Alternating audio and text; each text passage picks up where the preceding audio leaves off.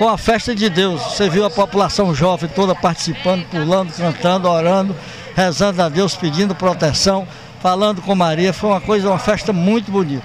Aliás, a festa toda, durante todos esses dias, em todos os lugares que nós fomos, nos distritos, nos bairros, o povo participou. Onde Deus vai, o povo vai atrás. Natal de luz, de muita paz, é o que o povo precisava, né? De luz, de paz, de tranquilidade. Depois de toda essa pandemia, de muita tristeza, vem a alegria que Deus nos traz. Qual a mensagem do prefeito de Xaramobim pela quarta vez, Cirilo Pimenta, para o Natal?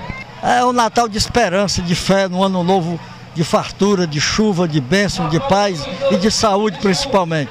Que Deus possa nos proteger, que a gente se torne cada vez mais forte, principalmente na sua fé.